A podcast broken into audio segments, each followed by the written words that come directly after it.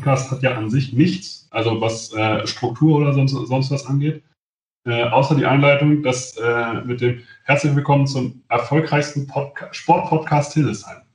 Diesmal, oh ja. Äh, diesmal in der Legendenversion.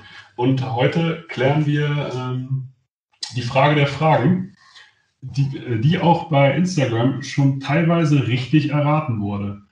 Seit Jahren fragt man sich, was macht Andi Simon? Das klären wir jetzt. Ja, was macht er? Jetzt gerade sitzt er auf der Couch und ist äh, beim, beim erfolgreichsten Podcast von Hildesheim. ja, ja. Ich weiß bis heute gar nicht, äh, das habe ich auch einfach nicht recherchiert, ob es einen anderen gibt. Ja, das ist auch egal. Das ist egal. Das ist, ich glaube, heutzutage ist das auch egal. Man muss ja nicht mehr recherchieren, man behauptet das einfach. Und wenn es genug andere Leute auch glauben, dann ist das die Wahrheit. Ja, ich meine, also so sehen wir es doch in der Politik auch. Und also sagen wir es so, ich kenne keinen anderen Hildesheimer Podcast, der sich mit Sport befasst. Also ja. ist das erstmal so. Also in meiner Welt ist das erstmal der erfolgreichste Sportpodcast. In, in meiner auch. Also ich kenne auch keinen anderen und jetzt, jetzt erst recht. Ich meine, jetzt bin ich ja dabei, dann kann es ja, ja keinen zweiten geben. Also. Spätestens, spätestens, jetzt melden die sich einfach ab. Ich wollte gerade sagen, ja. Ich denke, das ist, ja, das ist der einzige Weg für die anderen noch rauszukommen. Wie geht's dir? Die, wir, wir, haben ja, die, es gibt ja eine Frage, die, die in Hildesheim sozusagen äh, alle sich fragen: Wie geht's dir? Was machst du?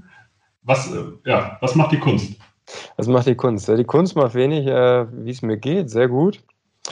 Ähm, ich bin ja mittlerweile in, in München, beziehungsweise das mittlerweile, also als ich aus Hannover weggezogen bin, beziehungsweise mit in Hildesheim meine, meine Schuhanlage gehängt habe, bin ich ja kurz danach nach München gezogen. Da bin ich immer noch. Äh, Fühle mich sehr wohl.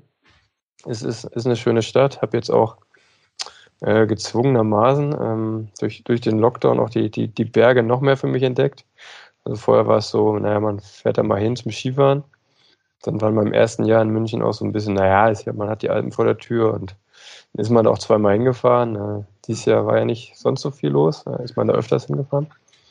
Von daher privat erstmal alles alles sehr fein. Ja, und was mache ich sonst, wenn ich nicht äh, privat auf der Couch sitze und äh, mit dem Hund spazieren gehe? Ich bin äh, in, in, in, einem anderen angesehenen Business neben dem Sport angekommen. Äh, ich mache Werbung. in, äh, arbeite in Agentur. Ähm, ja. Also 60 Stunden Wochen und kein Feierabend. Genau, ich arbeite den ganzen Tag, so wie man das als Handballprofi auch macht. Man, man arbeitet ununterbrochen, man hat keine Freizeit. Ja, der, der, kommen wir erstmal zu München. Der Vorteil in München ist ja tatsächlich, dass man eigentlich äh, in einer halben Stunde, glaube ich, also später, also in einer halben Stunde bist du fast in Österreich, oder? Ja, in einer, einer halben Stunde ist man schon in sehr, in sehr, sehr bergigem äh, Gelände auf jeden Fall, ja. ja. Äh, Österreich, da muss man schon sehr schnell fahren. ich sag mal, so eine Dreiviertelstunde, Stunde, dann, dann hat man es über die meisten äh, meisten Grenzen geschafft. Hängt aber auch mal ein bisschen vom Verkehr ab und ja. Aber wie gesagt, man schafft schon in einer, in einer, halben Stunde, dass man in den Alpen, an den Alpen ist und das ist schon sehr, sehr angenehm, ja. Ja, also gerade München gilt ja auch als sehr grüne Großstadt. Also gar nicht dieses äh, Feeling von äh, Plattenbauten in irgendeiner Form. Also nicht dieses Großstadt-Großstadt-Flair. Nee, das, also das ist, ist schon man merkt schon noch ein bisschen, München ist also irgendwie ein bisschen Bayern. Das ist jetzt nicht so wie, ich sage jetzt mal, wenn man im Ruhrpott durch die, durch die Großstädte läuft. Also das ist irgendwie so ein bisschen, bisschen ländlich doch noch irgendwie in sich, die Menschen und äh, so und äh, Platten bauen, ja, muss man dann so ein bisschen raus. Ne? Also direkt in München hat man es wirklich nicht. Man hat da ja eine schöne Regelung. Ich weiß auch nicht, wie hoch die Häuser sein dürfen, aber eigentlich dürfen sie nicht höher sein als die Frauenkirche. Deshalb gibt es diese riesen, riesen Blocks hier nicht. Äh, ja, und es ist schon eine sehr, sehr schöne Stadt. Man kann es, man kann es hier gut aushalten. Das, das klingt gut. Ich glaube, das wird viele Leute in Hildesheim erstmal beruhigen, dass es dir gut geht. und, äh, und äh, also das ist, das ist übrigens kein Witz. Ich habe die Frage bei Instagram gestellt gerade. Ähm, es haben ein paar Leute tatsächlich äh, erraten, was wir hier heute machen. Sehr gut, sehr gut. Muss, also, ich, muss ich nachher auch mal Instagram checken, ja. also die, äh, die Folge kommt äh, morgen um 18 Uhr. Hast du äh, das Geschehen um die Eintracht so ein bisschen verfolgt? Also um die HC-Eintracht jetzt? Ich habe äh, ja ein bisschen verfolgt, das kann man schon. Äh, ja, ich habe mich gerade mal schlau gemacht. Ich hab, die Saison läuft ja sehr gut, bis auf dass sie jetzt gerade nicht läuft.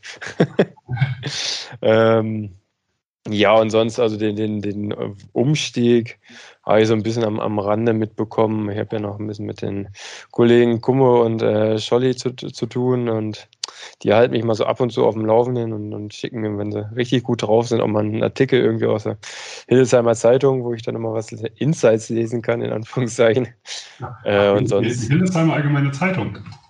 Ja, also das war, war zu Anfang mal so, dass ich, äh, wo, wo es noch so ein heißes Thema war. Jetzt, jetzt zuletzt war ich tatsächlich nicht mehr so richtig auf dem Laufenden. Da guckt man halt mal so irgendwie bei Instagram oder so, wie, wie haben sie gespielt und dann äh, muss ich sagen, dass ich ein ganz schlechter, ganz schlechter Ex-Handballer bin. Also ich gucke mir wirklich, wirklich ganz, ganz wenig an. Wenn ich mal auf, so, auf dem Laufenden sein will, dann rede ich mit meinem Vater, weil der ist noch in der ersten und zweiten Liga richtig, richtig gut dabei. Da weiß er Bescheid. Ähm, ja, und sonst wirklich, wirklich am Rande, so, dass man mal, mal so guckt, was, was so passiert. Wenn man so im Feed darüber scoret, dann schaut man mal, aber ja. ist kein, kein Fan, kein, kein Insider mehr hier, der, der hier ja. sitzt. Aber du, du, hast ja viel erlebt. Ähm, das Gute ist, wenn man solche Folgen plant, wenn man sich informieren möchte, ist äh, ein Riesenvorteil, wenn derjenige einen äh, Wikipedia-Eintrag hat. ja, die, da muss ich immer fragen, führst du den selbst oder hat, äh, hat denn jemand für dich eingetragen? Das ist, äh, das ist eine, eine, Lieblingsfrage. Das ist, war auch ein riesen Highlight, als das meine Kollegen rausgekriegt haben, dass ich einen Wikipedia-Eintrag habe. Also dann, dann kommt auch immer diese Frage, ob ich den selbst führe. Und ähm, nee, ich glaube, dass mein Spielerberater immer eingerichtet hat für mich. Aber ich weiß es auch nicht so ganz genau. Und ich habe ich hab noch nie was bei Wikipedia eingetragen und da gibt es auch die nächste lustige Geschichte, dass eine Kollegin mal versucht hat, die auch ein Wikipedia-Konto hat und die wollte in mein Wikipedia rein, eintragen oder ergänzen, dass ich mittlerweile der Besitzer von dem äh, Office-Hund Winnie bin. Das hat die dreimal eingetragen und dreimal hat es Wikipedia wieder rausgenommen, weil es äh, keine, keine bestätigte Meldung wäre oder irgendwie sowas. Deshalb, ähm, ja. Also braucht jetzt, äh, braucht deine Kollegin an sich noch ein Format, äh, die das bestätigen. Ja, ich weiß, also ich, ich weiß, ich bin wirklich nicht im, im Wikipedia-Game drin. Ich weiß nicht, wie es da funktioniert, ob es irgendwie der Urautor vielleicht abgelehnt hat oder ob es irgendwie, keine Ahnung, drei andere Autoren bestätigen müssen. Das, äh, wie gesagt, jetzt dreimal versucht, dann stand es auch kurz drin, aber am nächsten Tag wurde es immer wieder rausgenommen und dann hat es irgendwann aufgegeben. Okay, und ich habe auch gesagt, nicht so oft, weil nachher wird, wird mein Eintrag noch gelöscht und das wäre jetzt schon sehr traurig für, Leute, die recherchieren müssen für einen Podcast oder so. Richtig. Also es ist ja bei dir wahrscheinlich auch Daily Business, äh, interviewt zu werden für Podcasts. Absolut. Das ist ähm, täglich geradezu. es artet quasi in Stress aus. Ja, ja, ja. Nee, ich glaube, ja. Ich glaube, es ist mein erster. Ja, doch. Ich bin mir ziemlich sicher, dass es mein erster Podcast ist, ja. ja. Deshalb, ähm, es, es ist ja ein unglaublich beliebtes Medium mittlerweile. Also ich bin hier mehr oder weniger auch noch reingerutscht ich habe irgendwann gesagt, ja, wir wollten diesen Podcast weitermachen, ja, wir machen das jetzt. Und dann habe ich äh, zu Martin Mauski gesagt, ja, ja, okay, gar kein Problem. Ich interview dich einfach und dann stellen wir das online. Ähm, letztes Jahr haben das äh, Scholle und Steffen gemacht. Mhm. Und ich habe immer dabei gesessen und habe ab und zu einfach nur dumme Kommentare gegeben. Oder habe Chicken Nuggets mitgebracht. Ja, sehr gut. Ich, äh, war das nötig, wenn die beiden das machen, dass noch jemand einen dummen Kommentar abgibt? Ist, also, ich, Die, die beiden, äh, ich habe mich auch äh, natürlich äh, außerhalb von Wikipedia ein bisschen informiert und habe somit mit Steffen und Scholle gesprochen. Sie haben sehr positiv über dich gesprochen. Ich kann die tatsächlich, ich kann es auch tatsächlich zitieren. Scholle hat gesagt, Andy Simon ist ein Tier und hat Eintracht äh, die Welt des Social Medias äh, geöffnet. ja, ähm, kann ich nichts hinzufügen, ja. Kann man sagen, Haken dran. Ja, absolut ihr wart wohl damals, damals, als äh, Eintracht angefangen hat, die ersten oder mit die ersten in Handball Deutschland, die bei Facebook live gegangen sind. Das ist ja ein Format, das es da immer noch gibt. Ja, das, ähm, also ich habe ja, das, das mache ich auch. Ich habe ja gesagt, dass ich, dass ich Werbung jetzt mache. Äh, das mhm. ist auch wirklich, mache ich eigentlich ausschließlich Social Media. Also alles, was da, alles, was da so rum, rumläuft im Social Media, Instagram, Facebook, was weiß ich was. Ähm, ja, und das weiß ich noch, das war früher irgendwie so ein Ding, wo Facebook Live ja gerade ganz neu war und dann haben so alle gesagt, die so ein bisschen damit zu tun haben, das ist das Format, was von Facebook auch gepusht wird und da ist es ziemlich schnell, äh, kriegt man da ein bisschen Reichweite und so. Dann habe ich gesagt, guck mal, das ist nicht nur gut für uns, weil das äh, gerade neu ist, sondern es ist auch mega einfach, weil ich meine, es hält einer eine Kamera drauf und du brauchst irgendwie ein, zwei, drei Hansel, die halbwegs den Mund aufkriegen und fertig. Ne? Also es ist irgendwie das Einfachste, was man so produzieren kann. Und dann gab es Gott sei Dank äh, Solly und Steffen, die da Bock drauf hatten. Und ich. Und manchmal ein anderes Spiel auch Bock, dann war das ziemlich schnell äh, geboren. Und ja, das freut mich, dass es das immer noch gibt. Ja, du hast also Spuren, Spuren hinterlassen. Also es ist nach Heimspielen jetzt immer noch so, dass äh, die Spieler direkt abgefangen werden und einer sich bereit erklären muss, dann bei äh, Eintracht Live mitzumachen. Ja, die, äh, der eine, die eine arme Sau. Ich kann gar nicht verstehen, das war früher immer, immer ein bisschen schwierig, da Leute für zu kriegen. Ich denke, es ist heute immer noch so. Ja, definitiv. Ähm, außer René Kruschka, der macht das nämlich eigentlich gern. Er will es nicht zugeben. Das ist mir sympathisch. Ich, war, ich glaube, ich war auch der Einzige, der das gerne gemacht hat. Äh, gesagt hat, komm, ich setze mich da hin, quatscht mal ein bisschen und dann. Ja. ja. Aber die Zuschauerquoten sind immer bei Lothar am besten. Das ist bei allem. Egal, was man für Eintracht macht, sobald Lothar irgendwie drin rumschwört, deswegen erwähne ich ihn ja auch gerade, ähm, damit man ihn hinterher markieren kann. ja, ich glaube, weil Lothar einfach so viele Freunde hat. Ich glaube, der, der ruft die alle selber an und ja. sagt ihnen heute, schaltet wieder ein. Mit allen Geräten, die ihr habt. Schaltet ein. Müsst auch nicht hingucken, aber. Lasst es einfach parallel irgendwo laufen. Ja. In einem leeren Raum. Lothar ist ja, ist ja, ist ja clever. Ne? Kleiner, kleiner Hinterlistiger links außen, der weiß, wie das Spiel gespielt wird. Du warst auch links außen, habe ich äh, auch gelesen. Du bist mhm. äh, gut links außen gewesen und dann Rückraum linker gewesen? Ja, der Weg war äh, hin und her. Ja? ja? in der Jugend war ich halb links eigentlich, dann äh, in Anführungszeichen wurde ich immer kleiner, beziehungsweise die anderen wurden immer größer und ich irgendwie nicht mehr so. Da hat man mich dann auf Mitte gestellt, weil man gesagt hat, na, da muss nicht ganz so groß sein. Und dann hat man irgendwann bei GWD, der ersten Liga, gesagt, naja, für Mitte bist du irgendwie auch nicht auch zu klein. Ich stelle mal nach links außen und dann habe ich das scheinbar ganz, ganz anständig gemacht, dass ich das länger machen durfte.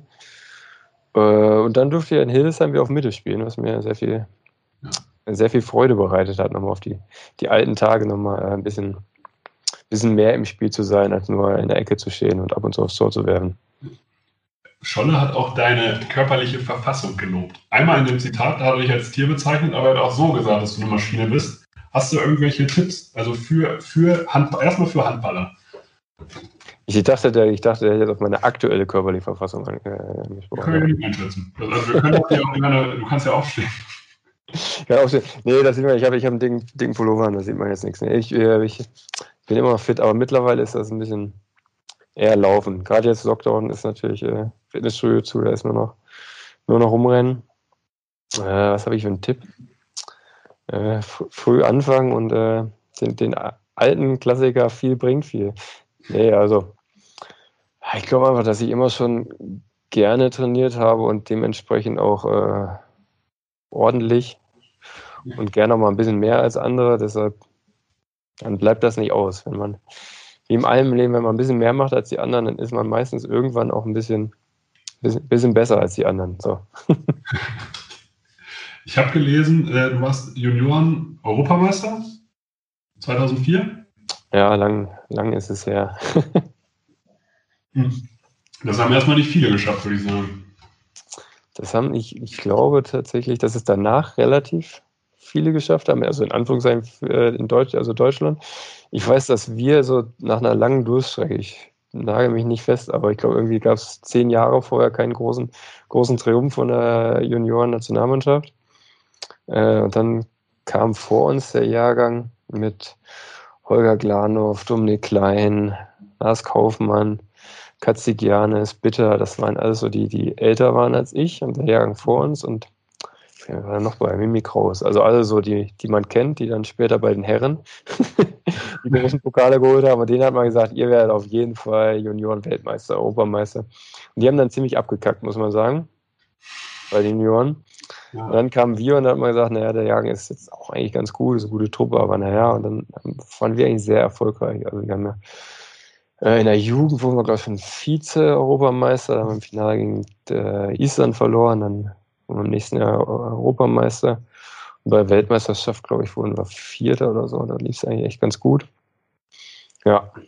Sind da noch bekannten Namen, die man jetzt noch kennt?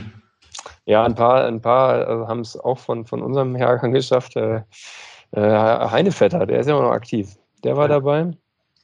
Ähm, einer der bekanntesten Handballer, oder? Allein wegen, seiner, einer, allein wegen, wegen seiner Frau.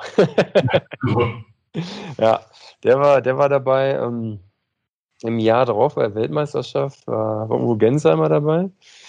Der aber ja zwei Jahre, drei Jahre jünger ist als, als ich. Äh, der war dabei, weil er schon so gut war damals. War aber beim Europameistertitel nicht dabei. Sonst wen man noch? Äh, Christoph Teuerkauf war dabei. Er hat ja auch sehr lange gespielt, Magdeburg, jetzt zuletzt. Lemgo, glaube ich, hat auch letztes Jahr aufgehört, wenn ich es im Kopf habe. Das ist auch ein Name auf jeden Fall. Ähm, Sven Sören Christoffersen. Ich weiß nicht, ob der bei der Europameisterschaft dabei war. Aber der war, glaube ich, das Turnier davor, danach dabei. Den kennt man jetzt ja auch noch. Äh, Gerade, gerade in Hildesheim. Ne? Also ja. in Hildesheim jetzt neulich bei der digitalen Jobmesse, der Karriereleiter, als äh, Vertreter für Sportmanagement. Jawohl. Weil er Leiter bei, äh, bei den Recken ist. Genau, genau. Ja, und wer ist sonst noch? Also schon ein paar, die, die auch erste Liga gespielt haben. Also mein Freund und Kupferstecher äh, Jürgen, äh, Jürgen Schepsmeier, Jürgen ist sein Vater, Jürgen Schepsmeier, mit dem ich an Minden äh, den, den, Durchbruch geschafft habe, in Anführungszeichen. Ähm, Andreas Rojewski hat auch erste Liga gespielt. Timo Salzer bei Wetzlar, äh, Florian Laut war dabei. Yves Gravenhorst auch links außen, hat bei Magdeburg sehr lange gespielt, ist da, glaube ich, jetzt immer noch gut Trainer. Ähm, ja, so ein paar paar waren schon auch danach noch sehr erfolgreich. Nicht ganz so wie dieser Jahrgang vor uns, wo man wirklich äh, diverse Spieler von kennt, die auch danach richtig gut abgeräumt haben. Nur in der Jugend nicht. Äh, vielleicht haben wir es auch falsch rum gemacht. Wir hätten vielleicht lieber den Herrenbereich abräumen sollen. Aber naja. Ich, das, äh, was für mich gerade witzig ist, ist halt, ähm, ich habe früher diesen Handballmanager gespielt.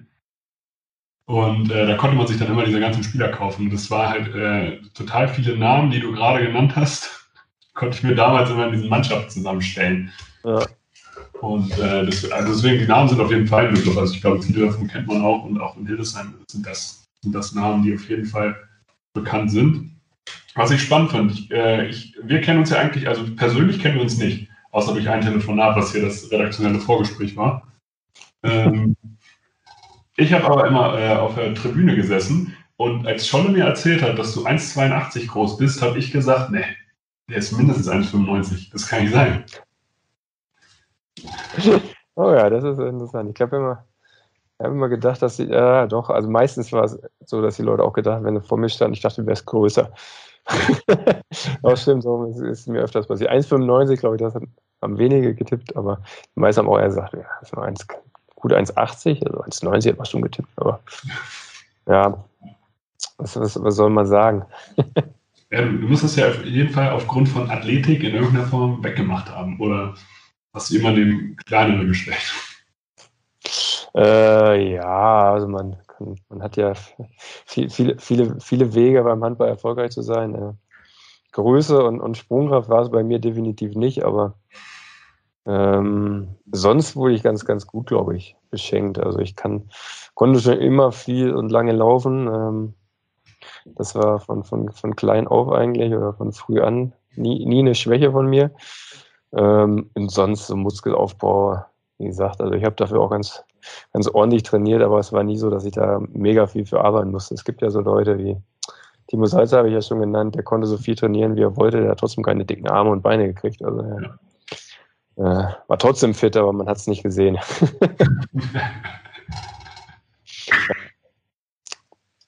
Ja, das ist, äh, also das ist ja, also es gibt ja so Leute, also die kennt man aus der Schule, da ist halt einfach sofort alles da. Die müssen ja. nicht viel tun, die gucken Handeln an und dann sehen die halt aus wie Sportler. Dann sehen die aus wie Sportler. Ja, ich kenne das von einem äh, Mitspieler mal, der hat, der hat damals bei Gummersbach gespielt mit Daniel Narziss zusammen trainiert, gespielt und der hat gesagt, der setzt sich ins Fitnessstudio nachher vor, äh, in der Vorbereitung, liest eine Zeitung und geht da raus und hat ein Sixpack und ist topfit. Und ich sitze da auf der Bank und trainiere und mache und tue und da passiert einfach nichts. ja. Da gibt es halt manche, die sind ähm, ein bisschen, bisschen mehr vom lieben Gott beschenkt und andere müssen ein bisschen mehr arbeiten. Das ja, ist leider so. Gehört ja prinzipiell aber auch alles so. Also man, solange man es weiß, dass man arbeiten muss und sich nicht auf, den, äh, auf dem Nicht-Talent und den äh, nicht gegebenen Genen ausruht. Aber so wäre man wahrscheinlich auch nicht so gut. Ich habe, wie gesagt, wir gehen mal ein bisschen deine Karriere durch. Du warst in der Jugend bei Minden und dann auch im Herrenbereich und hast da deine, äh, deinen Durchbruch geschafft. Ja. Was hat ja. die Zeit ausgemacht? Wie, äh, was, äh, warum du und nicht andere? Ich meine, das Ziel, Erstliga-Profi zu werden, haben wir jetzt erstmal, ja, hatte ich bestimmt auch mal in meiner Jugend. Warum ich und die anderen? Das ist eine gute Frage. Äh, ja, also ich meine, erstmal muss man ja Minden, was ja immer noch äh, sehr gut ist. Also früher war es, glaube ich, in meiner Zeit noch ein bisschen zwingender. Also dass Minden ja mit so die Handballschule war, die durchaus dafür bekannt war, dass er öfters mal ein Talent hervorbringt, was es irgendwie in erste Liga schafft. Ich meine, wenn jetzt irgendwie noch ein bisschen mehr vor meiner Zeit Frank von Bären, was ja auch ein absoluter Begriff ist, dann haben es irgendwie direkt vor mir Arne Niemeyer und Fiete Buschmann geschafft. Äh, Frank Habe, der in, Hildesheim auch durchaus bekannt ist, war ja irgendwie auch in der Schule. Also da haben es ja regelmäßig Leute äh, irgendwie ihren, ihre, ihren Durchbruch geschafft, ähm, weil auch einfach Minden, glaube ich, zu damals schon und heute immer noch äh, sehr gut ausbildet, sehr früh anfängt, äh, sehr gut zu trainieren. Ich glaube, zu unserer Zeit war es auch noch so ein Ding, dass Min ja immer, immer diese 3 zu 1 gedeckt hat, was damals irgendwie noch keiner gemacht hat. Und das ist ja so eine Deckung, die durchaus dahin ziehe, dass die Leute diesen, diesen Sport verstehen. Der 6-0 kann man sich halt immer ganz gut verstecken, wenn man einen ganz guten Körper hat, groß und breit ist, dann muss man jetzt nicht so richtig clever sein, um da erfolgreich zu sein, dann kann man da viel wegmachen. In der 3 1, da musst du schon irgendwie auch mitdenken und äh, schnell sein und hast irgendwie ein bisschen mehr Raum zu decken, was erstmal fürs Handballverständnis gut ist und gerade für junge Leute äh, sehr gut ist. Deshalb glaube ich, das war ein Riesenvorteil erstmal generell in Minden. Und sonst, äh, ja, also es gab die einen haben halt noch ein bisschen mehr gemacht und haben vielleicht ein bisschen mehr Talent gehabt und würden vielleicht irgendwie ein bisschen, bisschen besser gefördert, das äh, glaube ich. Und dann schaffen es die einen eher, die anderen weniger. Ich muss dazu sagen, zu dem besser fördern war bei mir wahrscheinlich, weil ich habe auch ein paar Jahre unter meinem Vater trainiert, der äh, mich in der Sicht gefördert hat, dass er von mir immer mehr verlangt hat als von allen anderen, was glaube ich damals geschadet hat, der Beziehung, im Nachhinein äh, sicherlich nicht. Und ähm, wie gesagt, da gab es früher ganz, ganz nette Gespräche zu Hause auch. Äh, ähm, aber das hat glaube ich, immer gut getan. Und ich glaube, im Nachhinein muss man auch sagen, dass die Trainer, die irgendwie am meisten äh, einem auf, in Anführungszeichen auf Eier gegangen sind, weil sie am meisten an einem rumgemeckert haben, gerade in jungen Jahren irgendwie auch am meisten bewegen. Wenn man in jungen Jahren schon irgendwie hört, dass man der, der Beste und Geilste ist, dann äh, wird man da ziemlich schnell dann auch so, ziemlich schnell glaubt man das dann. Wenn man da öfters hört, dass man nochmal das machen könnte und das machen könnte, glaubt man das dann auch eher und macht das dann vielleicht auch. Und ähm, ja, ich glaube, das war irgendwie so ein, so ein, Vorteil von mir und ich glaube auch bei mir, ich meine, der Weg war ja, wie ich eben schon skizziert, irgendwie von halb links auf Mitte, links außen. Ähm, Deckung. Also ich war immer irgendwie einer, der es nie geschafft hat, ähm, obwohl er auch hart daran gearbeitet hat, auf einer Position der Beste zu sein. Vielleicht irgendwie Uwe Gensheimer geschafft hat. Ähm, da war ich immer ganz, ganz ein Stück von entfernt. Ich glaube aber, ich habe es äh, sehr gut hingekriegt, irgendwie überall ordentlich zu spielen. Also ich glaube, die Trainer hatten früher bei mir den Vorteil, dass man gesagt hat, naja gut, den kannst du zur Not auch einen Kreis stellen und dann macht er da auch nichts groß kaputt. Ne? Und wenn es richtig gut läuft, macht er doch mal zwei Tore oder so. Und das, glaube ich, war mein Vorteil. Wie gesagt, das ist sicherlich sehr viel äh, dank der Handballschule, beziehungsweise auch meinem Vater zu, zu verschulden, dass die halt auch gesagt haben, hier das und das und das. Und äh, gab es auch äh, Andrei Rümanov, der russische Trainerlegende ist, der damals, wo ich boah, 16 war oder so, da durfte ich irgendwie mal bei der ersten mittrainieren erste Liga und dann irgendwie auch gesagt hat, oh, der Talent, äh, Mitte, oh, dann hat er mir irgendwelche Videos gegeben von Oleg Kuleshov und äh, Stefan Löfgren und hat gesagt, hier, guck dir das an, wie die das machen. Ja. Habe mir das angeguckt und wie die das machen und habe irgendwie so ein bisschen, bisschen versucht, das nachzumachen. Ne? Was ein bisschen, manchmal ein bisschen mehr geklappt hat, manchmal ein bisschen weniger. Ja, und ich glaube, das ist so irgendwie der Weg. von mir auf jeden Fall. Ich meine, es gibt so ein paar, äh, böse gesagt, Fachidioten. Ich meine, Julius Kühn, den brauchen wir jetzt nicht auf eine andere Position stellen als halb links, aber halb links ist er halt auch sehr, sehr gut aufgehoben. Ne? Und die Größe und Schelle im Arm, die er hat, die kannst du halt auf links außen auch nicht wirklich gebrauchen. Ne? Also das ist schon ganz gut, dass er halb links steht und dann hochgeht auf 9, 10, 11 Meter und aufs Tor nagelt. Weil das äh, hätte ich zum Beispiel nie gekonnt. Ne? Und ja. Du sagst also, man muss, äh, um erfolgreich zu sein, erstmal wissen, was man kann. Und was vor allem auch, was man nicht kann.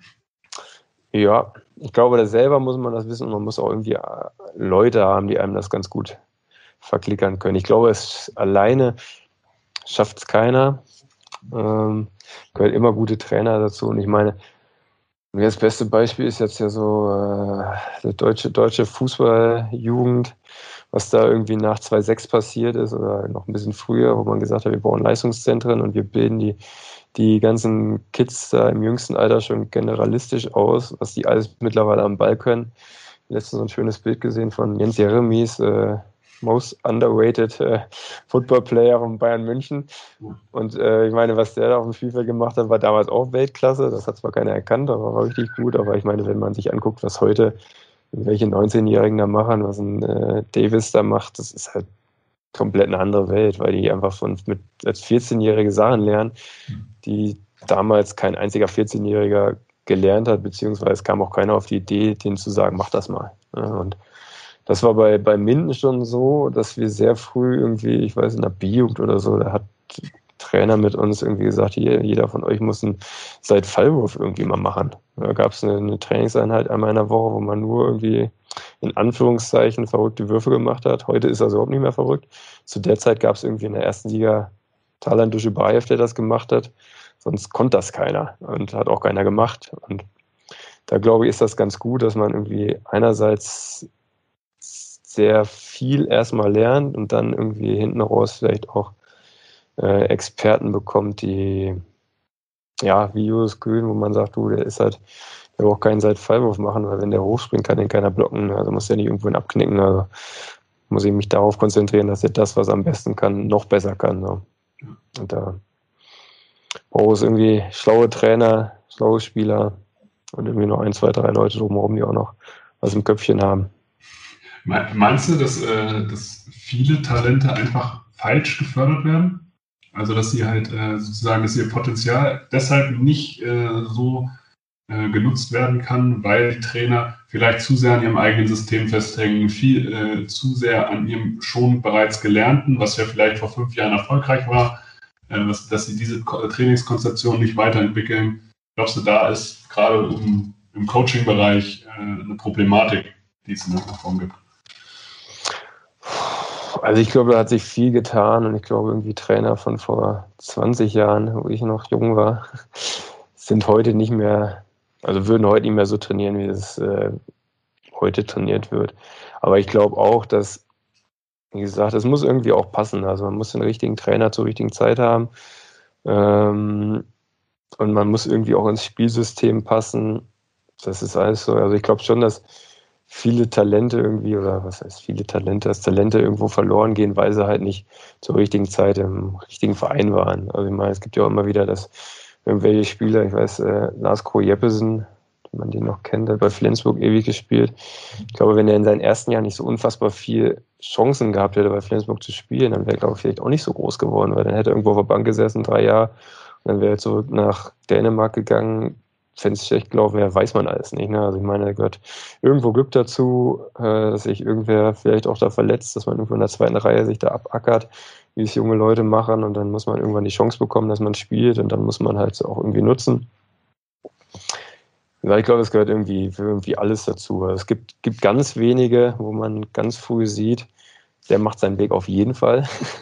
ich weiß, dass es war, wo ich äh, Nationalmannschaft, ich weiß nicht in welchem Alter, sehr, sehr jung, 15, äh, noch vor Jugend, da gibt es das, ich weiß nicht, ob es das immer noch gibt, das deutsch-französische Jugendwerk hieß das. Da hat man so ganz früh irgendwelche Talente in Deutschland zusammengesucht und die haben gegen die französischen Talente gespielt.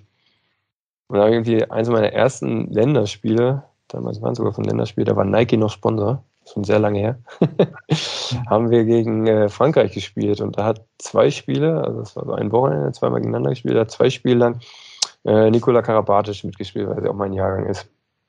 Und man hat da gesehen, in dem Alter hat man gedacht, ach du Scheiße, der ist wirklich, aber das ist, das ist jetzt schon eine andere Welt als alle anderen 15-Jährigen, die rumlaufen.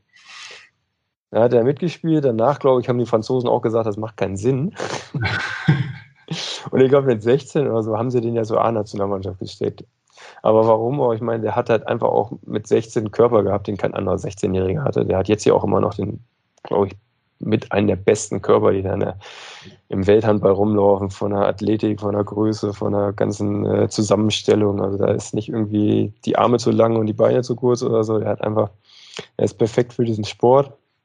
Er trainiert, glaube ich, auch ohne Ende. Also der hat einfach alles gehabt und da bei dem konnte man schon sagen, okay, da kannst du nicht viel falsch machen. Der ist einfach so viel weiter als alle anderen. Der hat auch das Spiel verstanden und ähm, bei allen anderen, glaube ich, braucht man irgendwie zum Talent noch, wie gesagt, einen richtigen Trainer und natürlich muss man auch ganz viel sagen, also wer dann, man muss das auch wollen, ne? Also der, der, wie ich ganz zu Anfang gesagt habe, wenn man ein bisschen mehr macht als die anderen immer, dann ist man irgendwann auch ein bisschen besser als die anderen. Ne? Und das glaube ich, ist dann so, was aus einem selbst rauskommen muss. Ne?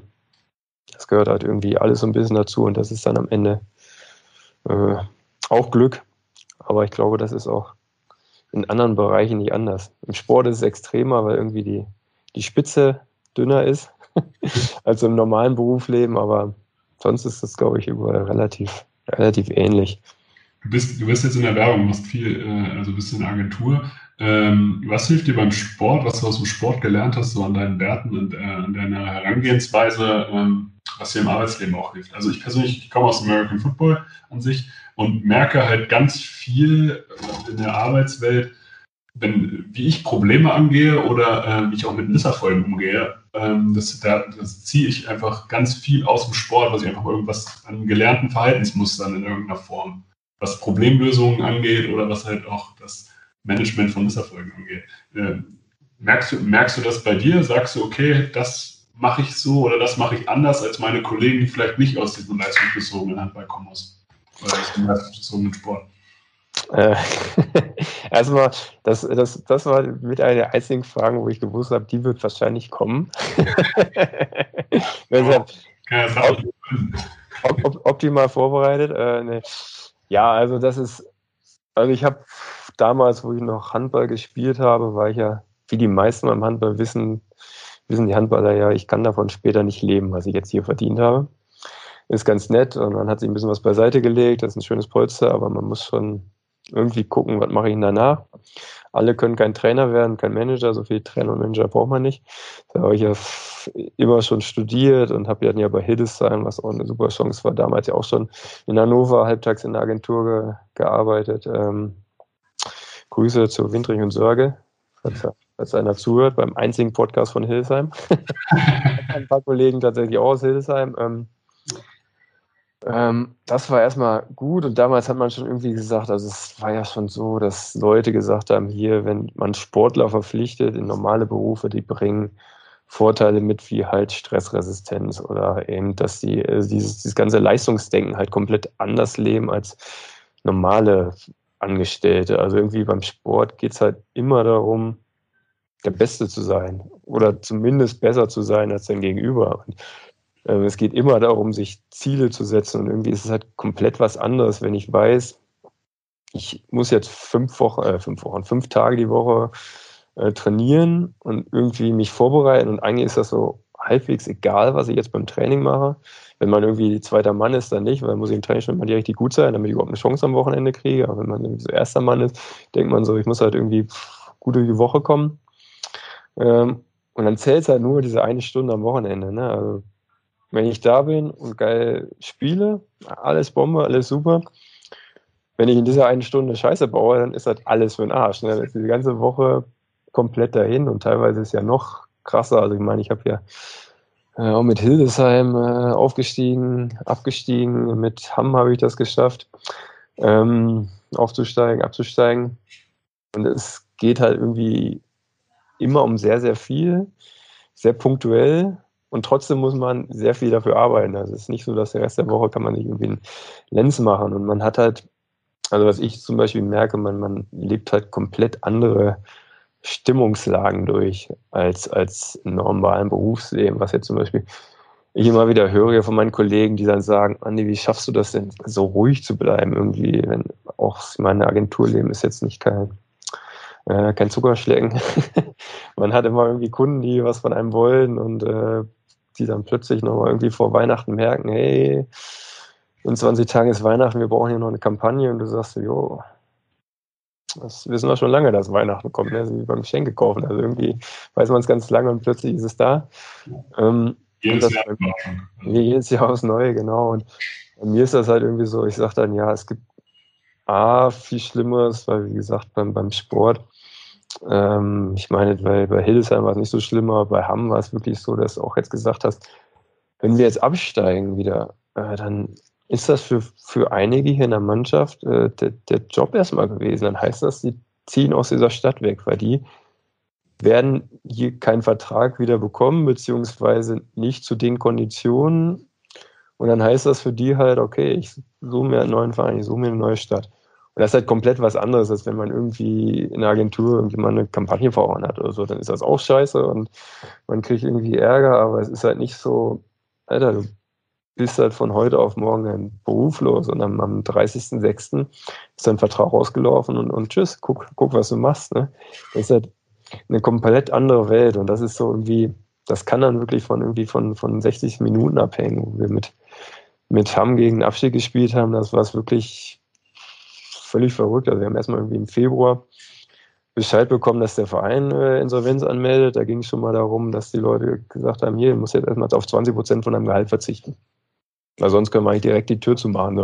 Und dann denkst du, oh krass, ne? Und ich meine, das ist dann irgendwie heute muss ich sagen, ist das in jetzt meinem Beruf äh, irgendwie was, was komplett anderes. Also natürlich auch dann wieder äh, andere Sachen gibt, wie gesagt, jetzt sitzt irgendwie acht Stunden auf so einem Bürostuhl. Äh, musst zusehen, dass sich nicht nur der Bürostuhl dreht, sondern irgendwie die ganze Zeit äh, auch irgendwie was machen und hast dann eine sehr langfristige Belastung. Da ist das manchmal angenehmer, wenn man irgendwie anderthalb Stunden sich hier im Training auskotzt und danach dann auf der Couch liegt und sich irgendwie Gedanken macht, was hätte ich besser machen können, was nicht. Aber wie gesagt, ich glaube, dass der so, so Stresslevel und irgendwie auch Teamgefühl, dass das beim, beim Sport definitiv eine ganz andere Geschichte ist als, als, als irgendwie in, in anderen Berufen. Weil man muss halt sich irgendwie komplett anders verlassen. Also ich meine, jetzt im Beruf muss man sich auch auf Kollegen verlassen. Aber wenn es beim Handball irgendwie dich nicht auf andere verlassen kannst, dann kann es plötzlich auch um deine Gesundheit gehen. Es ist nicht so, dass irgendwie, da hat halt irgendwer eine E-Mail nicht weitergeleitet, sondern wenn da einer mal nicht aufpasst oder so, dann kann es halt sein, dass sich der Gegenspieler wegrammt und dann liegst du da auf einmal, ne? Und das sind halt auch nochmal so Sachen, ne? Ich meine, irgendwie kann es im Handball äh, Verletzungen, da will man ja gar nicht drüber sprechen, das kann es halt auch ganz schnell vorbei sein. Und das sind halt so Sachen, die man als junger Spieler noch nicht so im Kopf hat und irgendwie als alter Spieler hat man irgendwie so viel durchgemacht und äh, so viel erlebt und da wird man dann irgendwie so gediegener. Gediegen vernünftiger, meinst du? Ja, vernünftig. Also ich glaube irgendwie, ich habe das, ich habe ja auch Sport studiert und da ging es darum, eine der Definitionen vom Sport war, dass man, das ist, ist eine der wenigen Tätigkeiten, die das komplette Umfeld so belässt, wie es eigentlich ist. Also wenn man Sport gemacht hat, dann gehen zwei Mannschaften in der Halle, spielen 60 Minuten gegeneinander und wenn die wieder aus der Halle gehen, dann ist halt alles genauso wie vorher. Ich meine, irgendwie was in der Tabelle hat sich geändert oder so. Aber die Sporthalle steht noch genauso da wie vorher. Man hat eigentlich nichts nichts wirklich geändert, außer vielleicht in den Köpfen der Menschen. So, ne? Also das ist nicht so wie wenn ich, keine Ahnung, äh, Bauarbeiter bin und eine Wand hochgezogen habe. Ne? Eine Wand hochgezogen, das Ding ist da. Ne? So, das, äh, wenn es keiner wieder einreißt. Das war so das eine, was man sich irgendwie, je länger man dabei ist, irgendwie auch wieder, was einem da noch hilft, wenn man sagt, naja, irgendwie, so schlimm ist es auch wieder nicht alles, obwohl es hier irgendwie um Existenzen geht. Und das andere ist, äh, das andere habe ich wieder vergessen, was ich sagen wollte. Das andere beim Sport ist, genau, das andere, was ich im Sportstudium gelernt habe, war, ähm, dass der Sport halt irgendwie so der, der Katalysator, der Schnelldurchlauf vom, vom Leben eigentlich ist, weil man, wie gesagt, man hat jede Woche ein absolutes Highlight. Also ist dieses Spiel es geht ja immer eigentlich mehr oder weniger um alles. Ne? Also entweder ist man der Außenseiter, da kann man ein bisschen relaxter reingehen, aber da kann man die riesen Überraschung schaffen, oder man ist irgendwie äh, der Favorit, da geht es halt wirklich um Arsch, weil wenn du verloren hast, dann bist du der Depp. Oder es geht irgendwie um einen, der neben dir in der Tabelle steht und da geht es halt, ist ein Vier-Punkte-Spiel. Ne? Also es ist immer, immer ist irgendwie am Wochenende sehr, sehr wichtig. Ne? Und ja, das ist so, im Berufsleben hat man diese, diese Highlights sehr selten. Ne? Und wenn man halt irgendwie jedes Wochenende ein Highlight durchgemacht hat, dann reift man irgendwie im Kopf, glaube ich, schneller, als wenn man es irgendwie in fünf Jahren Berufsleben hat man vielleicht, keine Ahnung, ich meine, ich mache es jetzt ja auch schon irgendwie Agentur einige Jahre. Ah, man hat schon so ab und zu mal, wo man sagt, jo, jetzt geht es ja echt um Wurst und jetzt darfst du es nicht verkacken, aber das ist so, keine Ahnung, das ist so alle drei Monate. Sonst ist halt immer irgendwie so, das kann man nachher auch nochmal gut machen, ne? weil es ist, man, man steht nicht alleine da. Wenn ich jetzt den entscheidenden Wurf aufs Tor mache, werfe, dann kann nur ich das machen. Ne? Wenn ich den versaue, dann ist das Ding weg. Ne? Wenn ich jetzt irgendwie, keine Ahnung, mir eine Idee ausgedacht habe für BMW oder so und die ist Mist, dann guckt da noch ein anderer drauf und sagt, du, die ist Mist. Ne? Und dann guckt nachher auch noch eine Kunde drauf und sagt, die ist Mist, mach nochmal neu. Ne? Und dann ist eigentlich nichts passiert. Ja. So. Und das ist, glaube ich, was, was definitiv hilft, um irgendwie äh, später gelassener zu werden. wir, wir, machen mal weiter mit deinem Lebenslauf. Das ist also eine super Antwort. Also ich kann das eigentlich nur so stehen lassen. Also ich kenne das von, also ich mache ähm, Medienmanagement studiert und bin bei uns äh, für die, also bei der Hildesheimer Allgemeinen Zeitung, deswegen hatte ich das am Anfang so ein bisschen äh, betont, äh, im gewerblichen Kundenbereich tätig. Also ich schreibe so Kampagnen und so weiter und diese, ähm, der ganze Social Media Kram ist mir alles auch ein Begriff. Ähm, und kann das eigentlich auch alles nur so bestätigen, dass was Kundenanfragen angeht und so weiter, dass man dann doch irgendwann entspannter ist, würde ich, würde ich sagen. Oder sich einfach sagt, äh, oder auch so eine innere, ähm, so ein inneres Selbstbewusstsein hat, dass man sagt, okay, wenn ich jetzt hier 100% gebe, dann, dann wird schon gut. Ja, ja, das ist, glaube ich, tatsächlich auch noch ein groß wichtiger Punkt. Also ich meine, man lernt halt im Sport, außer man hat in mein, wie in meinen jungen Jahren bei THW Kiel gespielt. Da hat man nie verloren und äh, sonst lernt man im Sport irgendwie mit Niederlagen umzugehen. Und, also man verliert ja irgendwie ständig. also man verliert ja nicht nur irgendwie am Wochenende, sondern im Training wird ja auch ständig gegeneinander gespielt. Ne? Und irgendwie geht es immer um, zumindest um die Ehre, weil um 20 Liegestütz oder um irgendwelche 100 Meter Sprints, was ja. auch richtig scheiße ist. Und man lernt halt einfach äh, damit umzugehen und irgendwann hat man so, weiß man so, ja, was du so sagst, ey, wenn ich, also mehr als alles zu geben kann ich nicht, ne? Und wenn es dann nicht gereicht hat, was soll ich machen? Ne? Dann brauche ich mich nicht irgendwie zerfleischen, weil mehr konnte ich nicht machen. Und dann hat man halt so da diese Einstellung, man hat das irgendwie automatisiert und sagte, ich gebe einfach alles und dann kann mir am Ende keiner was, weil so ist es halt, ne? Ja, definitiv. Du hast Hamm schon angesprochen. Ich habe also erst Hamm-Westfalen, dann Ahlenhamm, dann wieder Hamm-Westfalen. Ja, das war, das war sogar zuerst war es nur ASV Hamm. Ja. Und, ja. Die äh, machen, machen sehr viele Wandlungen durch. ja. Ähm, ja, was soll ich sagen? Das war wirklich auch eine sehr, sehr bunte Zeit. Ähm, da habe ich auch wirklich noch so mit, ich glaube, die meisten Kontakte aus meiner Handballkarriere von, von der Zeit. Weil man, wie gesagt, auch gerade, was ich gesagt habe, eben schon, das das Jahr, wo wir in der ersten Liga gespielt haben. Als Aufstiegsjahr, Aufstiegsjahr sind eigentlich immer gut, weil man gewinnt, gewinnt fast immer. Ja. Äh, am Ende hat man ein Riesenziel erreicht, also da gibt es eigentlich nie was zu meckern. Ähm, das Jahr danach war sehr turbulent, wie gesagt, erste Liga gespielt. Im Februar, wo es eigentlich so für uns noch mehr oder weniger als möglich war, erfährt man, ja, der Verein ist eigentlich insolvent.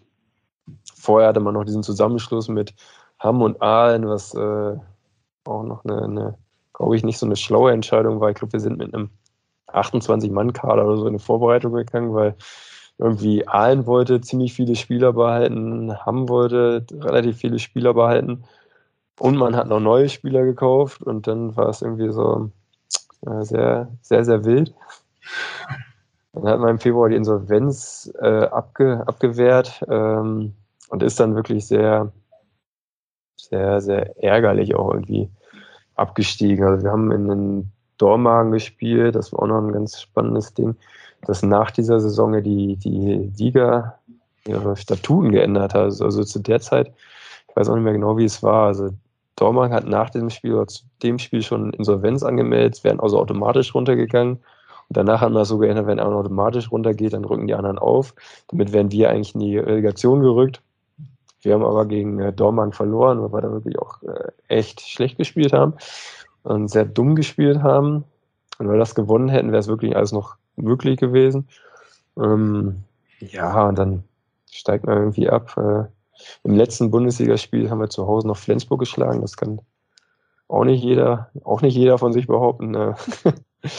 ähm, ja, das war auf jeden Fall sehr, sehr, sehr, spannend. Und danach, wie gesagt, danach wurde es wieder ASV Hamm-Westfalen, wo man sich wieder von allen getrennt hat. Ähm, hat auch wieder versucht aufzusteigen. Ich hatte eigentlich gehofft, dass es dieses Jahr schaffen, weil dann wäre es zehn Jahre her gewesen zu der Zeit, wo, wo wir damals aufgestiegen sind, aber haben es leider nicht geschafft. Ähm, ja, und das war auf jeden Fall eine sehr gute Zeit vor allem, weil ich meine, ich war fünf Jahre da. War so die erste Station. Ich meine, ich habe eh nicht so viele Stationen außerhalb von Minden gehabt, aber erste Station weg von zu Hause. Ja, war schon das ist gut. Hast du den Unterschied äh, vom Standing innerhalb der Mannschaft so äh, gemerkt? Also bei Minden war es ja wahrscheinlich dann doch äh, am Anfang zumindest halt der ehemalige Jugendspieler, der da halt war. Und äh, bei Hamm bist du ja dann derjenige, der geholt wurde. Ist das das andere? Ja, das, also das auf jeden Fall. Ich meine, das ist ja auch irgendwie nochmal so dieser, dieser Schnelldurchlauf, den man in der Karriere, wo man sonst Jahre für braucht, das schafft man irgendwie im Handball ziemlich schnell.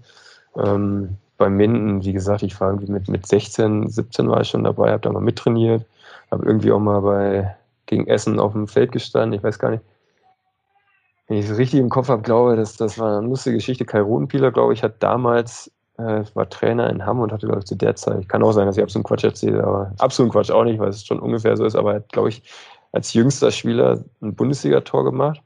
Und ich habe irgendwie mit 16 knapp 17 gegen TBV Lemgo gespielt und habe es irgendwie geschafft, äh, Michael Schwarzer, äh, Michael Schwarzer, Blackie Schwarzer, Christian Schwarzer, Schwarzer auszuwackeln und stand dann komplett blank auf halb links äh, Herrn Zereike gegenüber und habe dann aber leider seinen Fuß getroffen und nicht das Tor gemacht. Sonst hätte ich diesen Rekord geschafft und wäre irgendwie der jüngste Bundesliga-Torschütze gewesen. Danach habe ich auch lange nicht mehr gespielt. Danach hatte den nächsten Angriff, habe ich den gleichen Trick nochmal versucht, da hat mir Black in den Ball aus der Hand geprellt. Das sind auch so die, die Ups und Downs. Wie gesagt, da kommt man irgendwie als 17-Jähriger in so einen Kader und damals war es auch noch, auch noch komplett anders als heute. Ich meine, da haben äh, russischer Trainer, zwei, drei Russen in der Mannschaft, äh, ein paar Jugos. Das war schon eine andere Ansprache im Team, vom Trainer zum Team und von den Alten im Team zu den jungen Spielern. Das ist eine Welt, die sich heute, glaube ich, keiner mehr vorstellen kann und glaube auch keiner mehr so unbedingt wünscht, weil da waren schon andere äh, Manieren gefragt. Ne? Also da war es keine Frage, dass der jüngste Spieler natürlich am Ende des Trainings die Bälle einräumt. Also ich meine, weil sonst hätte er nie wiederkommen dürfen. Ne? Also wenn der noch aufgemuckt hätte heute, muss es ja irgendwie Diskussionen mit irgendwem machen, dass man sagt, hey, jüngster Spieler trägt den Ball, sagt, das war früher, äh, hättest, hättest du das letzte Mal einen Ball angefasst, wenn du da gesagt hättest, warum soll ich den jetzt nehmen? Ne? Und dann war es im Minden schon so, ich war auch fünf Jahre im Profikader, also noch bis ich 25 war, so mit 18, 19 war ich dann Profi, äh, hat man das dann auch irgendwie vom jungen Spund nachher zum äh, Stammspieler, wo man dann irgendwie auch mal selber das Wort mal ergreifen kann. Dann zu Hamm, ja, da kam ich dann eben als einer, der in der ersten Liga gespielt hat, zur Zweitligamannschaft. Auf jeden Fall, da war man dann Leistungsträger. Das war schon äh, auf jeden Fall schon eine Umstellung. Ähm, ja, und so ging es dann ja eigentlich mehr oder weniger weiter. Also von Namen hat sich da ja meine Rolle nicht mehr großartig geändert. Dann wurde ich irgendwann auch mal ein Jahr Kapitän. Ähm, wo ich dann nach Hildesheim kam, da war ja schon über 30, da war ich dann ja schon ein alter Mann gefühlt. Ähm auch da wieder der Schnelldurchlauf, da ist man mit 30 auf einmal ein alter Mann. Ja, das ist halt so, ne? Man hat, wenn ich dann mit, wie dann ziemlich zeitgleich habe ich also meinen Beruf als äh, junger Mensch äh, quasi in der Agentur angefangen.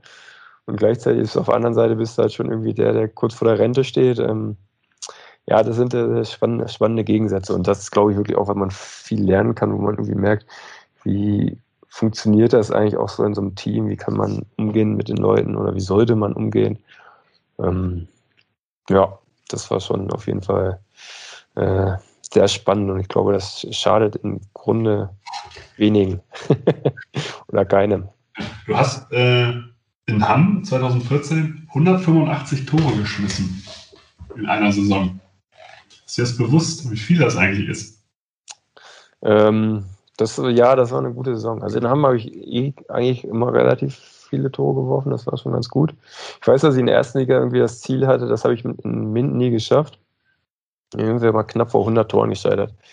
In Minden, glaube ich, hatte ich in meiner guten Saison wie 80, 90 und haben wir dann erste Liga gespielt, aber irgendwie das Ziel, ich glaube, das habe ich auch geschafft. Hatte dann auch das Glück, dass ich irgendwann mal das, das, das Vergnügen hatte, auch sieben Meter zu werfen. Das ist ja immer sehr vorteilhaft für, die, für die Torschützenliste. Ähm, ja, und ja, wenn man dann eine gute Saison hat, äh, da war es auch so in Hamm, war es generell so, wo ich natürlich sehr viel mitgewirkt habe, dass wir eine sehr gute Abwehr eigentlich immer hatten. Gerade im Aufstiegsjahr haben wir eine Bombenabwehr. Ähm, und dann ist es immer ganz gut, wenn man als Außengegenstöße läuft. Dann kommt man relativ mit relativ wenig Aufwand zu Toren, zu relativ vielen Toren. Und ähm, ja, das sind soweit, ich meine, so ein paar Regeln. Äh, was, was Erfolg bringt, das war früher schon so, das war das ist heute nicht anders. Ne? Wenn man eine gute Abwehr hat und leichte Tore werfen kann, dann schadet das mit Sicherheit nicht. Ne? Und das war, glaube ich, so eine Saison, wo es da besonders gut lief. Wie gesagt, man hat dann hat mir leichte Tore gegeben, die ich dann auch ganz gut verwertet habe. Und da ist dann halt auch so, man, man macht es ja nicht alleine. Ne? Also ist schön, wenn ich, wenn ich sehr schnell nach vorne laufen kann, aber wenn hinten kein Torhüter ist, der den Ball hält oder keinen hast, der dann auch den Pass zu dir spielen kann, dann bringt das nichts, wenn du vorne stehst. Andererseits, wenn du ständig nur nach vorne rennst und dein Gegenspieler, der außen ständig irgendwie Tore wirft, dann ist das halt auch Mist und dann muss halt ein bisschen, bisschen mehr passen und das, das, das war da eigentlich immer sehr gut und der Saison ja besonders, besonders gut, ja. Dann warst du ein paar Wochen bei Bayer Dormagen. das, das dunkle Kapitel. das, war das dein Tief in der Karriere, kann man das so sagen? Äh, rückwirkend fähig erstmal so, ich weiß nicht, ob es arrogant ist oder blauäugig oder so. Ich würde sagen, eigentlich so richtige Tiefs gab es nie. Ich meine, ich habe mich jetzt sehr früh, später Gott sei Dank nicht mehr so, äh, auch schwer verletzt. Das waren auch nicht wirklich Tiefs, weil da lernt man auch sehr viel raus. Man hat irgendwie komplett anderen Blick nochmal auf alles. Ähm, und Dormagen darauf angesprochen, das war wirklich äh, daraus geboren, dass ich irgendwie vorher schon, also ich hatte, ich war fünf Jahre in Hamm und irgendwie schon erstes Jahr aufgestiegen, zweites Jahr abgestiegen, danach so versucht aufzusteigen, man hat dann irgendwie so gemerkt, so richtig klappt es nicht und irgendwie habe ich auch gesagt, naja, eigentlich will ich wieder erste Liga spielen, weil ich habe da Bock drauf und irgendwie glaube ich, dass ich das auch packe. Da war ich auch noch nicht 30, da hat der Körper auch noch gewollt. ähm, und dann war es irgendwie nach fünf Jahren wirklich so, mit, äh, Kai Rumpieler war da wieder Manager, wieder Trainer auch zusammengesessen haben und gesagt haben, du, äh, irgendwie will ich eigentlich woanders hin und er hat auch gesagt, du, wir können ja nicht irgendwie das das zahlen, was du eigentlich in Anführungszeichen wert bist, weil wir auch wirklich kürzen müssen. Und ich habe gesagt, du, das ist vollkommen fein, ich will auch irgendwie was anderes machen. Und war dann ja im Sommer äh, ohne Vertrag gegangen, was natürlich auch immer so eine ganz spannende Veranstaltung ist und hat dann zu Saisonstart immer noch keinen Vertrag irgendwo. Äh, dann mit Dormhagen eigentlich gute Gespräche geführt. Hat sich dann nachher herausgestellt, dass die Gespräche zwar gut waren, aber irgendwie war eine Seite nicht willens oder fähig, das einzuhalten, was man da äh, versprochen hat. Und da war es eben da schon der Plan, dass man gesagt hat, ich will irgendwie, wie gesagt, bin jetzt schon ein bisschen älter, ich will versuchen, irgendwie den, den Switch zu schaffen. Wenn ich jetzt über Dormagen, die waren ja in der zweiten Liga und gerade aufgestiegen, also jetzt nicht die, die sagen, in der zweiten Liga, wir spielen da oben mit. Und wie gesagt, mein Ziel war eher so Zweitliga ins Oben oder sogar Erstliga zu spielen. Ich habe gesagt, wenn ich jetzt hier das mache, weil irgendwie hat sich überall anders nicht, nicht ergeben, ähm, dann will ich aber irgendwie neben dem Handball was, was Geiles machen. Aber irgendwie eigentlich so der Plan, dass man da irgendwie mit einer großen Company, die da irgendwo in Düsseldorf, äh, Köln auch rumsitzen, da was schafft. Äh, das hat irgendwie gar nicht stattgefunden. Dann habe ich dann halt mehr oder weniger nur Handball gespielt. Ähm, und da war es dann da natürlich nicht so richtig äh, begeistert, ne, weil äh, wie gesagt, man hatte, ich bin da mit anderen Vorstellungen hingegangen und dann kam ja zum Glück äh, guter alter Freund Gerald, was ja auch eine lustige Geschichte ist, weil ich weiß, dass ich, also es muss das war locker zehn Jahre her, dass ich mal mit Gerald zusammengesessen habe und irgendwo äh, zwischen Hannover und Minden äh, ein Gespräch an einem Rasthof hatten, weil wir gesagt, wir treffen uns irgendwo in der Mitte. und das war irgendwie, wo ich so 18, 19 war. Und da war es eigentlich so die Situation, okay, du hast einen Kader bei GWD 1, spielst sehr viel bei GWD 2, Regionalliga, was damals völlig fein war. Bei GWD 1, erste Liga, sind die Spielzeiten natürlich mit 18, 19 sehr, sehr wenig. Und da war irgendwie die Überlegung, hey, es wäre eigentlich cool, Doppelspielrecht, so dritte Liga bei Minden spielen und zweite Liga bei Hildesheim. Haben uns damals schon zusammengesetzt, irgendwie unterhalten. Ich weiß gar nicht, woran es so richtig gescheitert ist. Ich glaube, wir hatten eigentlich beide Bock. Ich glaube, Hotti wollte damals nicht so richtig. Da ging es aber auch, für mich eigentlich war es dann auch okay, weil es dann relativ schnell ging, dass ich auch in der Erstmannschaft viele Spielanteile bekommen habe. Wie gesagt, dann weit über zehn Jahre später haben wir dann wieder zusammengesessen. äh, andere Situation und waren uns relativ schnell einig. Also wir haben dann gesagt, komm mal hier, bist, bist hier aktiv. Äh, hab da ja Zweitliga auch gespielt bei, bei Dortmund, hatte dann Gott sei Dank damals einen Vertrag gemacht, wo ich auch gesagt habe, solange ich hier keinen Job habe, den ihr mir vermittelt, äh, kann ich halt von morgen, äh, von heute auf morgen kündigen. Hab dann mal Gerhard äh, ein Probetraining gemacht, nochmal zusammengesetzt, hat, hat er gesagt, du läufst noch ganz rund. Äh, man sieht, du hast das Spiel verstanden, äh, lass uns das mal machen. Und dann habe ich halt kurz mit ein paar Spielern und Dortmund gesprochen, habe am nächsten Tag dem Manager äh, eine Kündigung gegeben und war dann äh, relativ fix bei Hildesheim. Und ich glaube, das war auch auf jeden Fall ähm, auch ein sehr, sehr, sehr guter Schritt und konnte daher, glaube ich, so in den ersten zwei Jahren bei Hildesheim nochmal sehr, sehr gute Akzente setzen hinten raus bin ich dann ja irgendwie auf halb rechts gelandet. Ich weiß auch nicht so warum. da hat das dann mit Akzent irgendwie ein bisschen abgebaut, aber ich glaube auch, dass da noch immer noch irgendwie ganz ordentlichen, ganz ordentlichen Job gemacht habe, ja. Du bist, du bist ja anscheinend auf jeden Fall in Erinnerung geblieben, weil sonst äh, würde man ja jetzt, äh, nicht jetzt noch von dir sprechen. ja, das ist, das ist, das ist immer gut. Und ich, ich glaube auch, dass die Erinnerungen hau hauptsächlich positiv sind. Deshalb äh, Nee, ich muss auch sagen, also Hildesheim-Zeit war auf jeden Fall top und da muss man also immer wieder, äh, Gerald ist ja ein, ein, streitbarer Charakter und ich war sicherlich auch nicht immer mit ihm happy. Aber ich glaube, vom Typ her und wie gesagt, er hat, er war einer, der, der, wenn er was gesagt hat, dann hat er das auch so gemacht. Und ich glaube, gerade dadurch, dass ich so ja quasi äh, eher so das Alter Spieler bin, wo er auch als Trainer so seine Blüte hatte. Ich meine, er hat ja äh, seine ganz großen Zeiten auch eher so 2000 rumgehabt, sage ich mal. Ähm, und wie gesagt, da war das alles noch ein bisschen anders, als es heute ist. Und ich habe mich, wie gesagt, immer sehr gut mit ihm verstanden und konnte super mit ihm sprechen. Und ich glaube, daher war das auch für mich immer, immer, immer top. Und wie gesagt, Gerhard hat es mir halt auch äh, ermöglicht, dass ich äh, in Hannover arbeiten konnte und in Hildesheim Handball spielen konnte, was man, wo ich sicherlich auch ein paar äh, äh, ein bisschen Cherry-Picking machen konnte mit Einheiten und auch mal sagen, wo er gesagt hat, nee, bleib lieber zu Hause. Was dann halt auch wieder so ist, wenn man junger Spieler ist, muss man halt irgendwie jede Einheit mitmachen. Man muss jede Einheit 200 Prozent geben, in Anführungszeichen, jede Einheit zeigen, ich will unbedingt.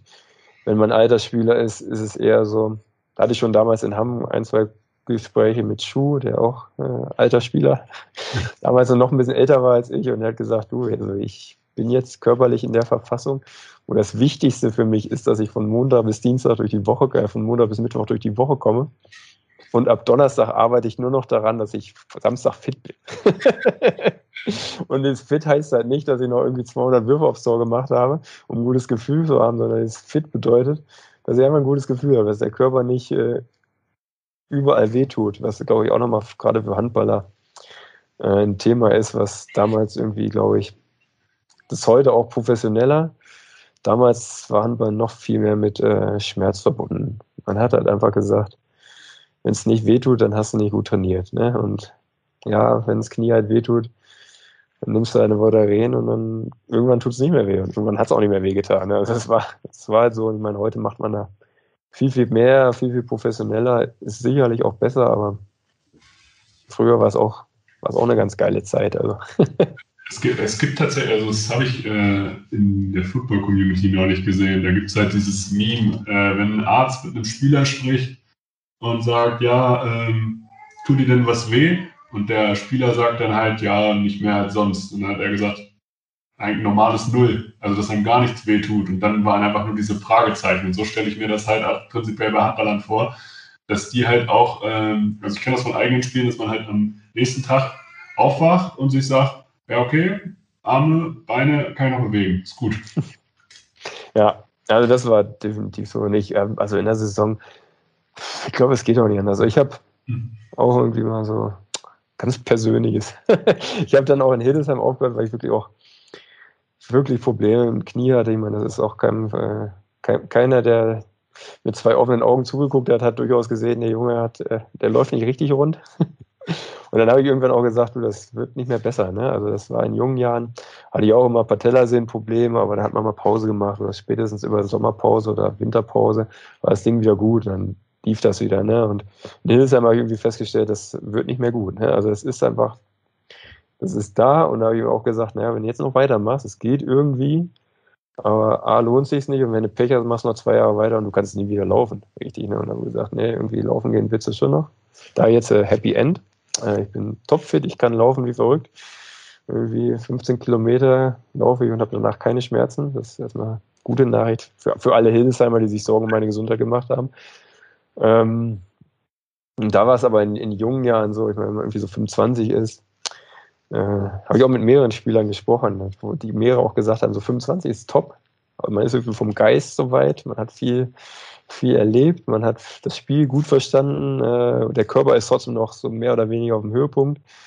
Dann geht es irgendwie so los, dass man so 28, 29 wird und man denkt so, ah, da hat man so das Problem, mir tun irgendwie zwei Stellen weh. Also das war immer so bei mir so, dass ich irgendwie so, ja, okay, du hast Schulter und Knie, dann bist du irgendwie umgeknickt, dann tat der Fuß weh dann gehört aber irgendeine andere Stelle auf, weh zu tun. Also ich hatte immer so meistens so zwei Stellen, die, die akut behandelt werden mussten. Ja. Und wenn eine neue dazugekommen ist, dann ist eine alte gegangen. Das war immer eine ganz gute Regel. Ähm, dann wurden wir 30, das hat auch Strucki damals hat das gleiche gesagt, 30, da geht es ja immer richtig gut. Ich weiß nicht, woran es liegt, aber da hast du nochmal so ein, zwei Jahre, wo es wirklich gut ist, ne? der Körper gut Und das war bei mir auch so mit 30 plötzlich nochmal, ich weiß nicht, ob es irgendwie Kopfsache ist, immer so zwei Jahre, wo der Körper echt gesagt hat, jo, das läuft. Danach ging das wieder los, dass sie irgendwie Wehwehchen, die nicht weggehen. Und wie gesagt, bei Hildesheim irgendwie die letzten zwei Jahre war es so, dass sie gesagt haben, okay, egal wie viel dir noch zusätzlich wehtut, dann kann der ganze Rücken wehtun und die Schulter, das Knie tut trotzdem noch weh. Ne? Also das, das geht nicht weg. Und irgendwann war es so, Knie und Schulter, Schmerzen gehen einfach nicht mehr weg. Und dann hast du noch dazu Fuß und noch dazu irgendwie Hand und keine Ahnung. Und dann, dann wird's mürbe, ne? Dann, dann sagst du so, ah, jetzt Jetzt hilft auch nicht mehr das, das, Bier nach dem Training, das kalte macht dich jetzt auch nicht mehr glücklich und der Eisbeutel auf dem Knie, das ist, ist trotzdem noch scheiße und dann sagt man sich so, naja, ja, jetzt ist vielleicht mal Zeit, ruhiger zu werden. Aber du hast danach, hat auch der Wikipedia-Artikel ergeben, ein Comeback gestartet. HT München in der Bayernliga. Das wusste ich gar nicht, dass das da drin steht. Ja, aber ist richtig. Der, der wird wirklich gut. Von daher kann es eigentlich, das, das macht meine Theorie, dass mein Spielerberater ist kaputt. Weil den hatte ich zu der Zeit schon nicht mehr. Der kann daran kein Interesse gehabt haben, dass er das dann nur eingepflegt hat. Ähm, ja, ich habe noch mal einen Monat äh, auch erfolgreiche Handball gespielt. Wir waren irgendwie, wo ich nach München gekommen bin, auch mit äh, einem Verantwortlichen gesprochen, der sehr hehre Ziele hat mit HT München, der eigentlich gesagt hat, was auch was ich auch begrüßen würde, dass in München ein Handballverein ist, der irgendwie mindestens zweite Liga spielt. Hat man jetzt ja mit Fürstenfeldbruck, obwohl die irgendwie, glaube ich, ich bin noch nicht da gewesen, aber es soll ein unfassbares Erlebnis sein. Ähm, die machen nämlich so, dass also man hört immer so, dass es so eine Hobbytruppe, aber super eingesporen scheinbar. Ich kann auch, wie gesagt, ich habe absolutes Hören sagen. Die haben es jetzt ja geschafft, aufzusteigen. Aber HT München hat so versucht, das professionell zu machen. Also sie wollen wirklich äh, Spieler holen mit älteren Spielern, die man irgendwie für einen guten, guten Markt noch kriegt, um da zu spielen und aufsteigen. Ähm, da haben wir schon, wo ich nach München gekommen bin, also Anfang der Saison mal gesprochen. Dann ging es aber irgendwie so, dass ich auch gesagt habe, boah, ja, eigentlich, also ich, ich, ich kann es nicht mehr zum Spaß machen, weil ich weiß auch irgendwie Bayernliga. Dann haben die mir gesagt, dass ich drei bis viermal die Woche trainiere. Dann habe ich gesagt, wenn ich jetzt drei bis viermal die Woche trainiere, dann habe ich echt Schmerzen. Also das ist jetzt nicht irgendwie Spaß, Spaß für mich. Ähm, da muss ich auch wirklich eine gute Markt dafür kriegen, weil das ist einfach Schmerzensgeld. So, ne? Ganz offen gesprochen, haben sie auch gesagt, du, das können wir nicht. Da habe ich gesagt, ja, das tut mir leid, ich wünsche euch viel Glück und ich hoffe, dass ihr das schafft. Aber wie gesagt, ich kann nicht irgendwie noch drei, vier Mal in der Woche irgendwie eine Dreiviertelstunde aus München rausfahren dazu trainieren. Dann liege ich abends auf der Couch, ich bin völlig fertig, mir tut alles weh und ich kann nicht mal mit dem Hund mehr eine Runde gehen. Ne? So, und ähm, deshalb hatte sich das erstmal so zerschlagen. Und dann sind die aber im Laufe der Saison, beziehungsweise gegen Ende der Saison, echt in Bredouille zu kommen, gekommen, dass sie nicht, nur nicht den Aufstieg in die dritte Liga schaffen, sondern eher den Abstieg in die fünfte Liga. Und dann haben wir nochmal gesprochen und dann hat er gesagt, hast du Bock? Und ich habe gesagt, ja, Bock schon, aber wie, das, das Thema hat eigentlich nicht geändert. Ne? Und er hat gesagt, ja, aber für einen Monat und dann haben wir uns irgendwie geeinigt, dass ich so eine, eine kleine Mark irgendwie so in, in, Form von äh, wie auch immer Produkten bekommen habe oder also dann äh, hat man sich darauf geeinigt und hat gesagt, komm, in einem Monat spielst du nochmal. Ähm, und ich habe dann gesagt, ja, okay, dann habe ich dann nochmal trainiert und habe auch festgestellt, dreimal die Woche trainieren. Mir tut wirklich alles weh, habe dann äh, nur ein Spiel von den vier Spielen spielen dürfen. Aber das war das einzige Spiel, was wir verloren haben. Die anderen drei Spiele, wo ich nicht spielen musste, äh, haben wir gewonnen. Und man hat mir nachher gesagt, dass das sehr viel geholfen hätte, dass ich mittrainiert habe, weil irgendwie auch so so ein, zwei Tipps noch geben konnte und irgendwie so ein bisschen äh, Ruhe in der Situation ausstrahlen konnte. Ob das jetzt stimmt, kann ich jetzt überhaupt nicht, kann ich weder verneinen noch bestätigen, weil ich vorher kein Spiel von denen gesehen habe. Also weiß ich nicht, ob sie danach wirklich besser gespielt haben. Aber wie gesagt, also mein, mein, meine Aufgabe war, dass wir nicht absteigen. Ähm, das haben wir geschafft, obwohl ich auf dem Feld da sehr wenig zu beigetragen habe. Das ist ja auch einfach mentale Unterstützung. Genau ist ganz häufig, dass man Leute tatsächlich für den Lockerroom holt. Dass man so, da, gibt es Spieler, die sind seit Jahren, da weiß man seit drei, vier Jahren so, ja, okay, gut, da gibt es vielleicht bessere. Aber dann ist immer die Begründung, ja, der, ist, der tut dem Lockerroom gut. Also der gibt die Erfahrung gut weiter, der ist ein guter Mentor. Das, äh, ich glaube schon, dass das wichtig ist. Also das darf man nicht unterschätzen. Ja, das, also ich glaube, das ist eh irgendwie, das ist das, das Wichtigste, glaube ich. Ich weiß nicht, ob es 80 Prozent sind oder nur 70 äh, wenn die, wenn die Mannschaft in sich funktioniert mit dem Trainer zusammen, also die haben, also es, wenn alle Bock haben, dann ist das wirklich irgendwie das, das meiste, was du schaffen musst. Also im Team und als Trainer, also wenn, ich denke ja immer irgendwie, also wenn man so Fußball-Bundesliga anguckt, also ich glaube zum Beispiel in Hansi Flick, äh, glaube ich nicht, dass der unbedingt der richtige Trainer wäre, irgendwie für andere Mannschaften in der Bundesliga. Ne? Aber für die Truppe ist er halt der richtige, weil ich meine, man hört ja auch immer wieder, welche Trainer haben da Erfolg mit Bayern München die, die viele Einzelgespräche führen, Jupp Heynckes und Co., ne, die irgendwie schaffen, dass ein Thomas Müller, der glaube ich ganz wichtig ist, was weiß ich, damals Mats Hummels, und dass die Bock haben, dass sie sagen, yo, ich mach, und wenn die irgendwie keinen Bock haben, weil du denen als Trainer auf Eier gehst, dann ist das irgendwie so ein Ketteneffekt und dann passt das plötzlich in der Umkleide nicht und da glaube ich sind Trainer und einige Spieler wichtiger als andere, weil die halt irgendwie Charakter da reinbringen. Und das war auch, also ich meine, da habe ich mich auch, äh, wenn man mich am Ende meiner Karriere in der Umkleide erlebt hat, dann war das definitiv ein ganz anderer als mit 19 oder 20. Zum Glück, also man muss sich ja weiterentwickeln. Ja, ja, definitiv. Manchmal vermisse ich ein bisschen, dass ich nicht mehr so geistesgestört bin wie mit 21. Also da war es schon irgendwie so. Aber wie das so ist und Leute, die ja gerade in der Pubertät sind, die haben halt immer so das, das Messer offen in der Tasche, ne? da muss heute sehr viel passieren, dass das Messer in der Tasche aufgeht. Meistens habe ich gar keins dabei. Aber äh, teilweise denke ich heute noch so, schade eigentlich. Das Feuer, was da früher gebrannt hat, das war irgendwie auch auf jeden Fall warm. das ist, das du hast äh, noch zum Handball allgemein, du hast gerade was angesprochen. Handball hat ja tatsächlich, was die Standorte angeht, eigentlich immer noch so eine dörfliche Struktur. Man schafft es aber irgendwie trotzdem, also jetzt außerhalb von Corona in irgendeiner Form, trotzdem jedes Jahr im Januar irgendein Handballhype äh, deutschlandweit national äh, zu entfachen. Dann haben alle immer Bock auf Handball, finden die Leute total sympathisch, sagen grundsätzlich, ja, die sind ja auch viel bodenständiger als die Fußballer. Äh, und das sind ja auch richtige Tiere und das sind richtige Kraftpakete und was für tolle Typen. Ja, und im März interessiert sich dann, äh, interessieren sich dann wieder die gleichen Leute für Handball. Warum hat Hand, du bist aus dem Marketing, ähm, warum hat Handball so ein Marketingproblem? Ähm, ich muss, äh, ist jetzt, ist jetzt Streitpotenzial, aber ich würde jetzt, ich würde jetzt fast sagen, das ist so ein bisschen, äh, wir sind ja alle so Hobby-Virologen geworden. ich glaube, das mit dem Handball ist auch so ein bisschen wie so eine Grippewelle. Ne? Es gibt so Phasen, da hypt das hoch, weil es irgendwie gerade und Vogue ist, ich meine, Januar gibt es eigentlich auch nichts anderes. Ne? Ich meine, dieses Jahr bin ich mal gespannt. Vielleicht findet es ja auch gar nicht statt. Äh, dieses Jahr spielt aber Fußball-Bundesliga, fängt irgendwie auch schon am 2. Januar an. Ich glaube, da wird's, das wird definitiv dem Handball nicht helfen. Ähm, und ja, warum schafft's Handball nicht? Also ich habe mich früher da ganz viel mit beschäftigt. Habe auch irgendwie da versucht, äh, eine Lösung zu finden. Habe es definitiv nicht gefunden. Ich weiß auch nicht, ob sie, sie gibt. Ähm, ich glaube einfach, dass es ist einfach so, dass Fußball, meine anderen Sportarten schaffen sie auch nicht, Basketball. Und meine Basketball hat irgendwie mit, mit Bayern München, Uli Hoeneß ein, wenn der was will, dann klappt das in München auf jeden Fall. Und selbst in München ist auch Basketball, ist schon da, aber steht auch weit hinter Fußball. Und ähm, ja, man hat einfach in allen Belangen nicht diese, diese Präsenz. Ne? Also ich meine, ich denke immer so, Nachrichten zum Beispiel, erste Seite ist Fußball, ne? Und, und ja, wer klickt auf die zweite Seite, ne? Wenn man jetzt irgendwie, ich meine, von bis auch bis online affin und äh, ich, ich bin daher, ne?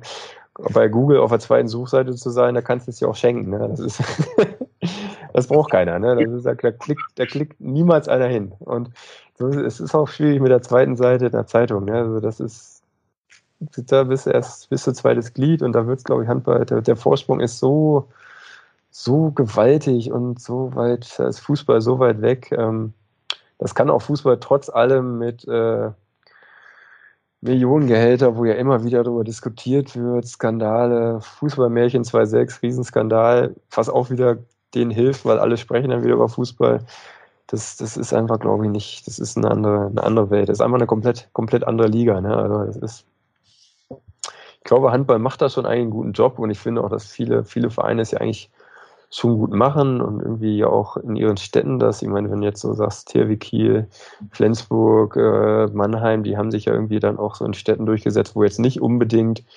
Fußball die Nummer eins ist. Wahrscheinlich haben sie sich deshalb auch durchgesetzt, weil wie gesagt, der, der Hauptpot ist halt weg was man in München auch merkt, äh, wenn die Red Bull-Leute nicht äh, den Mathe-Schitz hätten im Eishockey, wird das hier auch schwierig werden, weil, weil irgendwie jeder Hanse, der hier irgendwie ein bisschen mehr Geld auf der Kante hat und ein Unternehmen hat, der kauft sich lieber so ein, so ein 1 Zentimeter Logo bei München im VIP-Raum, eine VIP-Karte, wo er mhm. eigentlich weiß, davon habe ich nichts, als dass er sagt, ich werde halt Trikotsponsor beim Zweitligisten. So, ne?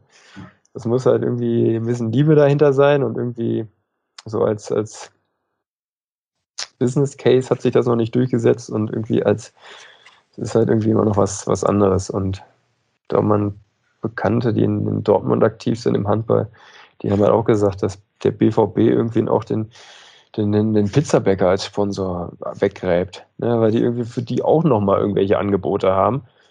Und sagen, hier, wir unser, unser Stadionheft ist halt irgendwie 70 Seiten groß. Und wir haben da übrigens 2500 äh, Sponsorenplätze drin. Ja. Das was völliger Quatsch ist, sich da was zu kaufen. Aber der Pizzabäcker sagt sich, hier bei BVB habe ich mein 1 cm mal 1 cm Logo im Heft.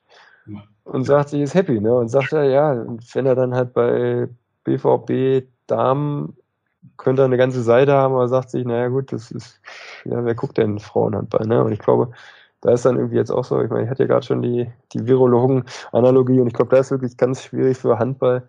Das wird es jetzt auch nochmal noch mal schwieriger machen, weil der Fußball, der wird da durchkommen. Also dem schadet das jetzt nicht, dass der ein Jahr ohne Publikum spielt. Äh, Handball, Erstligisten, Zweitligisten, die haben, was weiß ich, 50 Prozent bis, keine Ahnung, 90 Prozent, möchte ich mal sagen, äh, ist irgendwie Zuschauereinnahmen. Und ähm, da musst du auch nochmal sagen, warum soll jetzt irgendein Sponsor seine Bande da verlängern, wenn kein Mensch in der Halle sitzt, ne? Aber ich meine, da kommt irgendwie was, was zu, was diesen Vorsprung, den der Fußball eh schon hat, was nochmal gewaltiger wird. Und da glaube ich, ist jetzt das Problem, was du aufgerufen hast, warum im Januar, also im Januar sind alle auf Handball, weil da passiert nicht viel anderes. Ähm, ich meine, jetzt im Dezember irgendwie Neujahr gucken sie auch alle Skispringen an. Ne? Das interessiert dann irgendwie eine Woche später auch keinen mehr. Ne? Das ist halt irgendwie, da hat man eine Lücke, die Nische ist halt so temporär da. Danach ist die Nische wieder gefüllt, alle sprechen über Fußball und dann ist der, ist der Zug schon wieder voll. Ne? ja. Ja, dann so typische, also typische Abschlussfragen. Wer ist, wir, wir, müssen langsam zu Ende kommen. Das wird, glaube ich, die längste Folge, die wir bisher gemacht haben. Ja, ich habe ich hab gelernt, eine in Podcast-Folge soll so ein guter Inlandsflug in Deutschland sein. Ne? Da sind wir, glaube ich, drüber. Selbst, ah. wenn, man, selbst wenn wir von Rostock nach äh, Konstanz fliegen würden. ähm, wer ist der beste Spieler, mit dem du jemals zusammengespielt hast? Also gegen Karabadisch habe ich gespielt. Ja. Da möchte ich auch eine Lieblings- ich möchte, ich möchte auch noch zum Abschluss noch zwei, zwei Lieblingszitate von, von, das war nicht der beste Spieler, war ein sehr cooler Spieler, Gilvi Gilferson, äh, mhm. rechts außen bei GWD, ein kleiner Isländer, ein super Typ, äh, also einen halben Kopf kleiner, aber ein Kopf kleiner, also sehr, sehr klein. Er hat mal den einen schönen Satz gesagt zum besten Spieler. Er hat gesagt, er hat ab und zu irgendwie kam er mal auf halb rechts und er hat dann meistens einen Schlagwurf gemacht. Ähm, und er hat gesagt, ich habe einen Schlagwurf in Winkel über Karabatischs Kopf gemacht. Mehr kann ich nicht mehr erreichen, meine Handballkarriere. das hat er gesagt und dann äh, das auch noch. Und dann komme ich auf deine Frage zurück. Äh, was hat er noch gesagt? Sein Nachbar hat ihn mal gefragt und er hat gesagt: Hey Mensch, du hast ja geschafft, dein Hobby zum Beruf zu machen. Das ist ja, das ist ja super. Und dann hat er gesagt: Ja, jetzt habe ich kein Hobby mehr. und ich habe gesagt: Ja, das ist, also das ist ist tatsächlich eine große Gefahr, die passiert. Ne? Also viele Handballer oder viele Sportler schaffen es irgendwie nicht, ein Hobby zu haben. und man schafft es, ist auch wirklich schwierig. Also Sport ist eh schwierig und andere Hobbys, macht man Puzzeln oder so, ist ein bisschen weird, macht man auch nicht. Wie gesagt, also von Zitaten her war definitiv Giffy Gilferson einer der besten Spieler, dem ich gespielt habe. Ich sag's jetzt einfach mal, er wird den Podcast nicht hören, aber einfach damit er sich freut. Äh, Mario Klösner. ein großartiger Abwehrspieler war und äh, auch ein, ein, fantastischer Kreisläufer. Ähm, mit dem sind wir mit Hamm aufgestiegen. Er kam aus Wetzlar. Ähm, hatte leider sehr, sehr, sehr schwache Knie, muss man so zu sagen. Musste auch relativ früh aussteigen aus dem Sport. Und sonst so Berühmtheiten, wie gesagt, Silvio Heinevetter, mit dem habe ich Nationalmannschaft sehr viel, sehr viel durchgemacht. ist, sicher, ist sicherlich kein, kein, kein, kein ganz schlechter. Ähm, sonst würde er da auch nicht immer noch das spielen, wo er spielt. Ähm, Uwe Genser, mit dem habe ich zusammengespielt. Ich glaube, dass der definitiv äh, die Linksaußenposition äh, revolutioniert hat. Also, wenn man das so irgendwie über Manuel Neuer und das Torwartspiel sagen darf, glaube ich, darf man über Uwe Genser mal sagen, dass er da auf links außen auf jeden Fall nochmal einiges neu gemacht hat, was Leute vor ihm nicht so gemacht haben. Er hat halt irgendwie nochmal ein, zwei andere Pfeile im Köcher, die es vorher nicht gab. Deshalb würde ich vielleicht sagen, dass er, glaube ich, einer war. Ja. Warum glaubst du, dass viele Handballer ein Problem haben, äh, neben dem Hand, also man spricht ja von Sportlern allgemein so, dass sie halt nur Sport im Kopf haben, aber allgemein äh, so, was nicht so gesellschaftsfähig sind in irgendeiner Form, nicht, um es nett auszudrücken dass sie gewisse Wissenslücken haben. Warum ist das so? sie nicht gesellschaftsfähig sind, da müssen wir mal gerade hinsetzen. Ähm, du wolltest sagen, dass Sportler dumm sind. Nein. Ähm, das ich niemals da muss man, Da muss man dazu sagen, Handballer sind viel schlauer als Fußball, auf jeden Fall, wenn wir hier Klischees droppen. Ja, also pff, gesellschaftlich, glaube ich, sind Sportler, gerade Handballer, mhm dadurch, dass ja, also zumindest zu meiner Zeit früher Handballer durchaus gerne ein Bier getrunken haben. Äh, viele Grüße an Hildesheim auch. PJ Schwarz äh, hat auch gerne Bier getrunken, auch sehr gesellschaftlich top, top Mensch.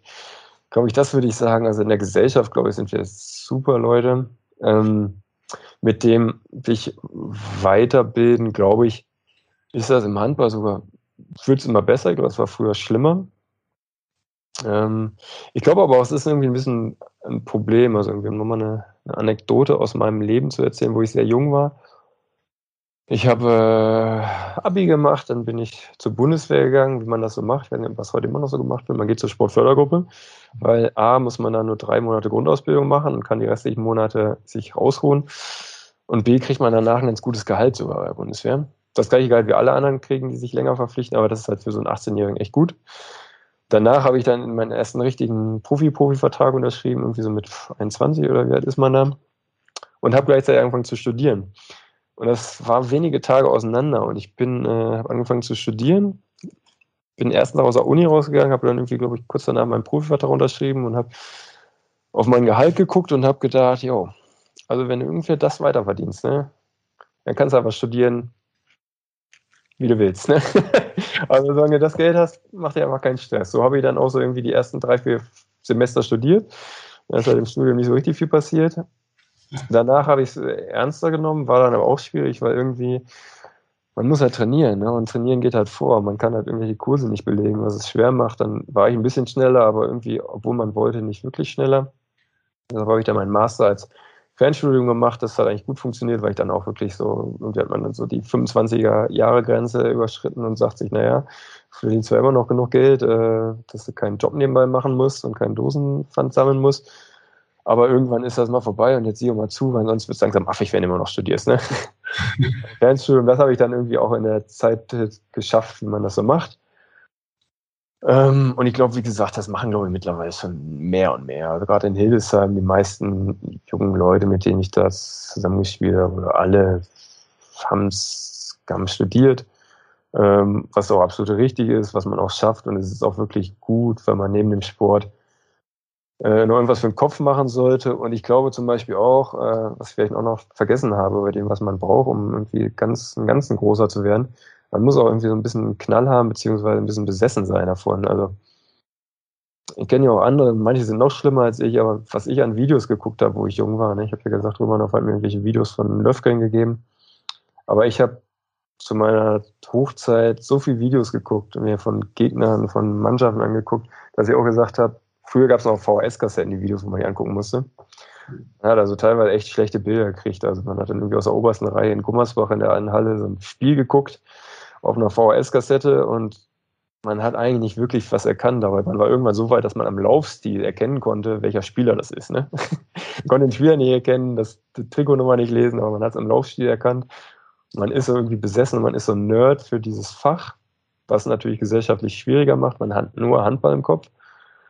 Ähm, man hat auch irgendwie so ein paar Kumpels, das war irgendwie so nach meiner ganz kurzen, also nachdem ich wirklich so am Ende vom Handball war, mit ein paar Leuten konnte man nur über Handball reden, weil man hat halt nichts anderes im Kopf. Mittlerweile spreche ich über ganz viele andere Themen und komme noch über Handball.